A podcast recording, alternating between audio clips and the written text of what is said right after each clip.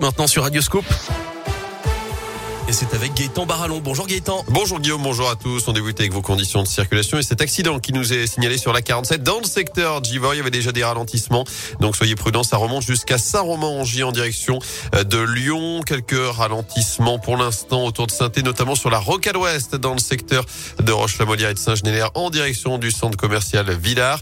Et puis quelques légers ralentissements sur la RN 88 en Haute-Loire dans la montée de Saint-Féréol de Roure et du côté de Monistrol en direction euh, du Puy en-Velay. À la une de l'actu à saint après la grève, les éboueurs mettent les bouchées doubles. On vous en a parlé ces derniers jours sur Radio Scoop. Après une semaine de mobilisation, la grève du ramassage des ordures sur le territoire de Saint-Étienne Métropole s'est terminée hier, alors que les déchets commençaient à sérieusement s'empiler sur les trottoirs. Une rencontre entre les éboueurs et Gaël Perdriau avant-hier a permis de mettre fin au moins provisoirement au conflit, alors que débute notamment aujourd'hui la Biennale internationale du design. Il y avait urgence à sortir de la crise. Écoutez le président de Saint-Étienne Métropole au micro de Radio Scoop. Oui, mais ça a été finalement assez rapide parce que euh, d'abord les, agents ont compris euh, que poursuivre ce mouvement menait dans une impasse.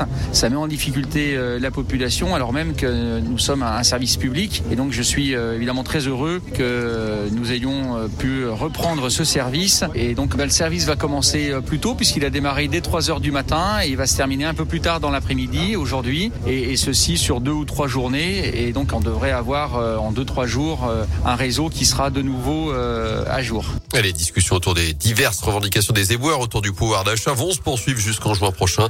Contacter le syndicat UNSA à l'origine du mouvement de protestation ne nous a pas répondu. À suivre également la colère des pharmaciens. Certains font grève des dépistages Covid depuis le début de la semaine dans la Loire, mais aussi le Puy-de-Dôme, la Drôme et l'Ardèche, selon le progrès. Ils dénoncent la nouvelle baisse du prix des tests antigéniques. L'un des syndicats de pharmaciens a même déposé un recours devant le Conseil d'État. Enfin, pas de blocage en revanche à la raffinerie de Fézin ce matin entre Lyon et saint et les agriculteurs et les routiers ont repoussé leur mobilisation. Ils ont obtenu un rendez-vous avec le préfet de région. L'actu, c'est aussi euh, quatre mois de design à saint La douzième édition de la Biennale internationale débute aujourd'hui. Elle se poursuivra jusqu'au 31 juillet. Au programme 111 expositions, 250 rendez-vous, des colloques, mais aussi des spectacles et des concerts sur le thème des bifurcations. On trouve le programme complet sur radioscope.com.